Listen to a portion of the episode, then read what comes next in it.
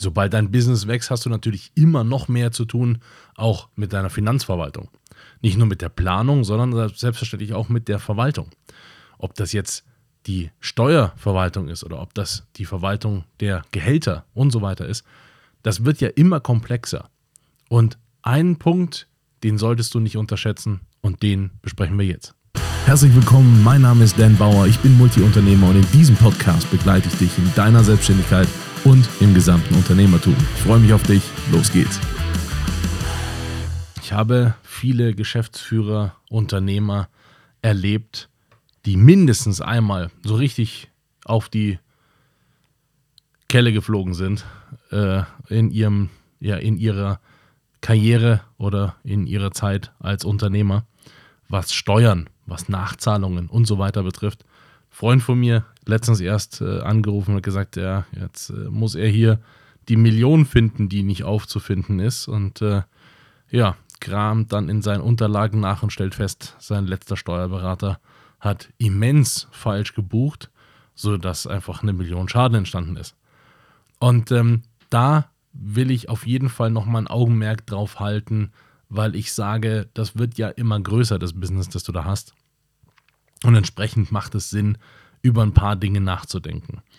Erstens äh, würde ich gerne sagen, es macht prinzipiell Sinn, dass du deine Finanzverwaltung selbst machst. Das macht prinzipiell Sinn. Aber ich würde nicht nur die Abschlüsse an einen Steuerberater rangeben, sondern auch die Buchführung. Aus einem simplen Grund. Ich meine, einen guten Steuerberater zu finden, ist relativ schwer aus meiner Erfahrung heraus, aber es ist etwas, was man als Unternehmer unbedingt tun muss. Das ist eines der wichtigsten Werkzeuge, wenn du mich fragst, für die Gestaltung des Geschäfts. Nicht nur alleine ob der Verwaltung, sondern selbstverständlich auch ob der Gestaltung. Das bedeutet, ein guter Steuerberater, den du hast, der ist einfach auch in der Lage, Firmenstrukturen zu verstehen, ähm, zu verwalten oder dir auch strategische Informationen zu geben, die du brauchst, um eben dein Firmenkonstrukt wachsen zu lassen. Beispielsweise, weil du eine Holdingstruktur ausgründest und eben mit Investitionen handeln kannst oder weil du einen Teil deiner Firma verkaufst oder eine andere Firma oder einen anderen Anteil ankaufst und so weiter. Das heißt, das, was du dir da aufbaust, braucht ja eine gewisse Struktur und da empfehle ich wirklich einen Profi an die Seite, der immer ein Auge drauf hat. Ich empfehle das sogar dann, wenn du selbst einen Buchhalter, eine Buchhalterin angestellt hast und die die Unterlagen für dich schon mal bucht, empfehle ich das trotzdem grundsätzlich nicht nur alleine wegen des Abschlusses, sondern tatsächlich auch wegen der Sauberkeit der Buchführung einfach einem Profi nochmal an die Hand zu geben, weil da einfach so viel falsch laufen kann und so viel ähm, Probleme die verursachen kann und dein Hauptproblem ist ja, dass das ja immer ein, zwei Jahre später erst knallt. Und das ist genau so ein Problem. Das heißt, dir gerät deine Cashflow-Planung dann immer maximal ins Wanken, wenn du steuerliche Probleme in ja, dem Vorjahr oder dem Jahr davor produziert hast oder es entstanden sind und du dann Nachzahlungen hast. Und das kennst du aus deiner Selbstständigkeit jetzt schon, aber dieses Problem potenziert sich logischerweise, je größer deine Firma wird. Und deswegen bin ich so ein ganz, ganz großer Fan von lass mal mit Profis arbeiten aus verschiedenster Richtung. Hast du eine Buchhalterin, einen Buchhalter angestellt, hast du einen Bilanzbuchhalter angestellt, dann ist das natürlich schon eine Sache, wo äh, ne, man aus, davon ausgehen kann, dass das eine Person ist, die das auch kann und die das auch gelernt hat und die das auch gut bei dir aufbaut. Trotzdem würde ich einfach nochmal mit einem Steuerberater nicht nur wegen dem Abschluss, sondern eben auch wegen der Buchführung drüber schauen und auch mit dem strategisch planen, wie schaut deine Finanzplanung aus. Beim Cashflow ist es so, deine Cashflow-Planung wirst du jetzt ja im Griff haben. Die meisten, die ich kenne, haben da am Anfang eine Excel-Liste verwendet. Ich persönlich bin davon kein großer Fan.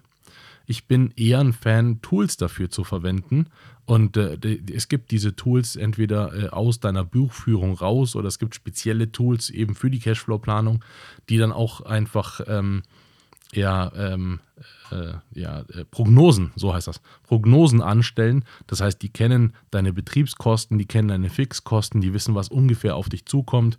Du kannst in diesen Tools auch eine Budgetplanung einbauen und du weißt auf jeden Fall, wenn du mal so drei, vier Monate in die Zukunft schaust, wie schaut es denn eigentlich so aus.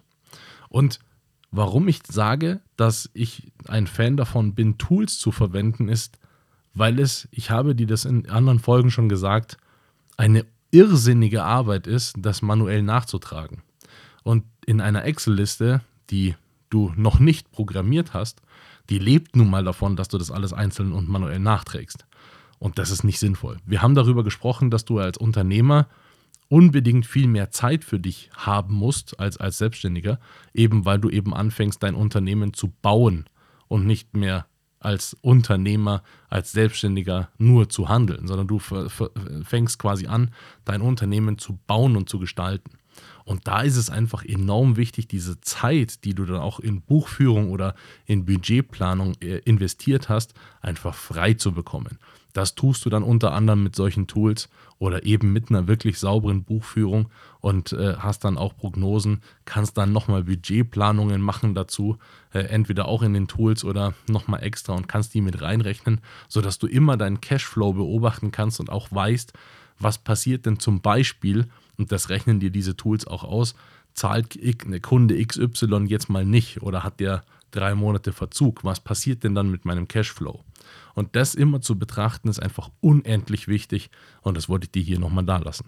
Das war es heute wieder mit einer spannenden Folge. Hoffentlich hat sie gefallen und wenn ja, dann lass mir bitte einen lieben Kommentar da, abonniere den Podcast und wenn er dir nicht gefallen hat, reich ihn bitte an jemanden weiter, den du nicht magst. Schau auch gerne auf meiner Webseite vorbei, da findest du Informationen über Events und Workshops, die wir machen zum Thema Selbstständigkeit und Unternehmertum.